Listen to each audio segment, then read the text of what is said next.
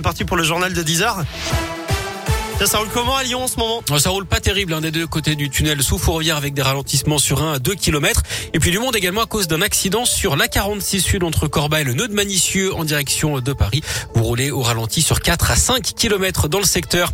À Lyon, je vous rappelle qu'il faut également lever le pied à Villeurbanne depuis ce matin. Les vitesses maximales autorisées est passée de 70 à 50 km heure sur le boulevard Laurent Bonnevet le long du parc de la Fessine.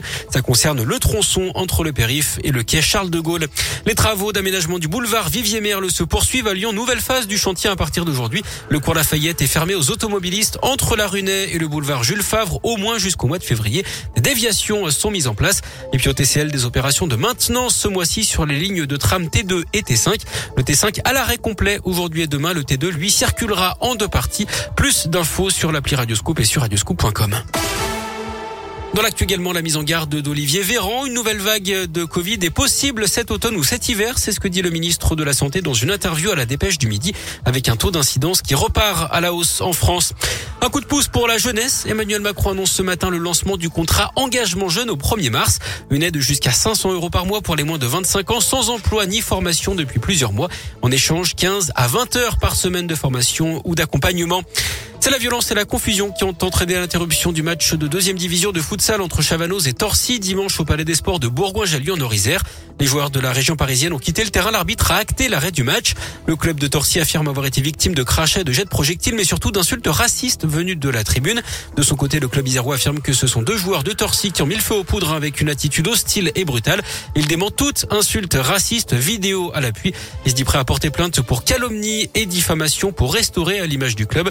Tous les détails et la vidéo sont à retrouver sur radioscoop.com. En bref, également, deux agents de la sûreté ferroviaire euh, ont grièvement blessé par balle cette nuit à la gare Saint-Lazare à Paris un homme qui les avait menacés avec un couteau en criant à la Wakbar. On reparle des procès de l'attentat du 13 novembre 2015 à Paris avec ce moment très attendu aujourd'hui. Après les témoignages des rescapés et des proches des victimes, la parole est aux accusés. 14 personnes interrogées sur leur personnalité, leur parcours, leur passé judiciaire. Parmi eux, le seul survivant des commandos, Salah Abdeslam. Les audiences vont durer 4 jours. Harry Habitant soupçonné dans une affaire de viol. L'acteur de 47 ans était en garde à vue hier d'après aujourd'hui en France.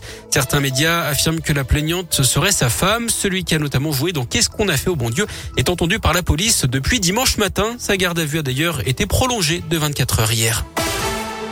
On ouvre la page sport de ce journal avec du tennis pour commencer avec le Masters 1000 de Paris-Bercy et les qualifications hier au premier tour des Français Hugo Gaston et Adrien Manarino. C'est déjà fini en revanche pour le Britannique Andy Murray sorti par l'Allemand Kupfer.